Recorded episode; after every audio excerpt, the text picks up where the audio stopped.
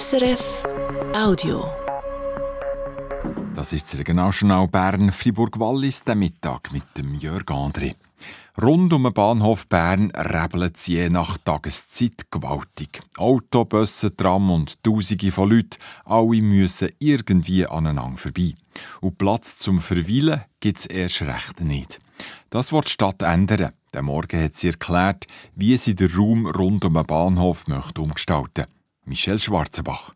So viel vorweg. Es sind keine oberflächlichen Korrekturen, die die Stadt Bern bis 2035 machen will. Im Gegenteil.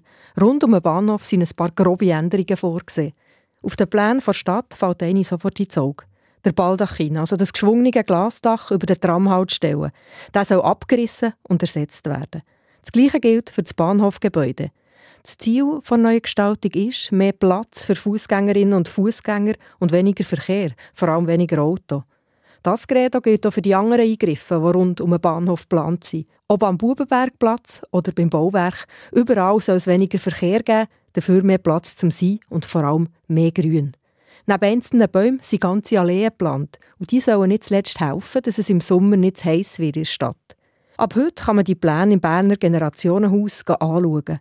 Als nächstes lässt die Stadt einen kantonalen Richtplan ausschaffen. Und wenn der steht, voraussichtlich 2025, kann dort die Bevölkerung ihre Meinung dazu sagen.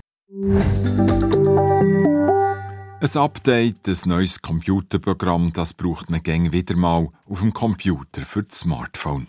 Auch das Inselspital rüstet digital auf. Bei der Inselgruppe mit den verschiedenen Spitälern und Kliniken ist das aber keine kleine Sache.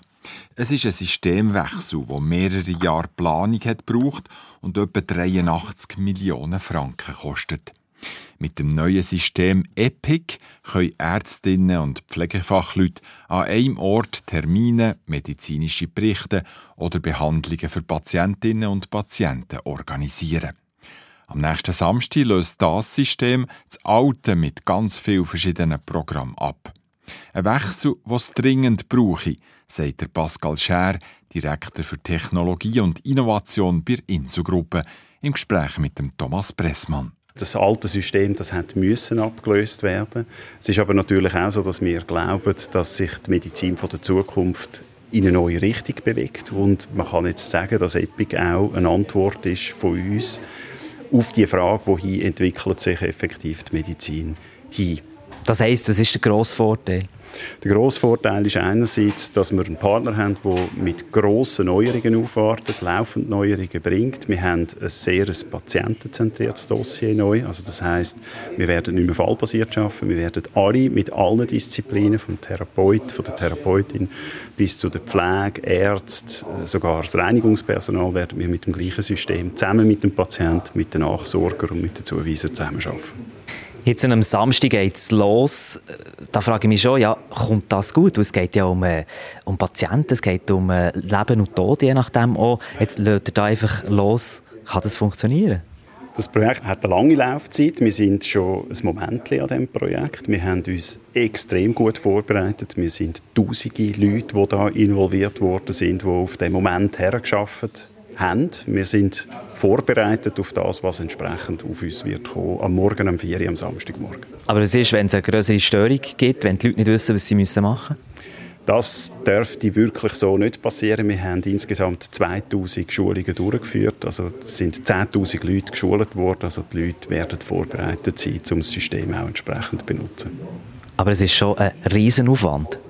Das ist richtig. Das ist wirklich ein ganz grosses Projekt. Das darf man so sagen. Das ist sicher eines der grösseren Projekte, die die Schweiz im Moment am Laufen hat. Ja. Und zwar nicht nur eines der grössten solchen Projekte bei Spitälern, sondern generell. Das sagt der Pascal Scher von Insugruppe. Im Kanton Wallis nehmen 39 Prozent von allen über 65-jährigen Medikamente, die mehr könnten schaden als nützen.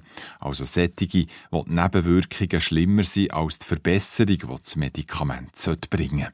Das Wallis liegt damit über dem Schweizer Durchschnitt. Kein anderer Kanton hat so einen hohen Wert.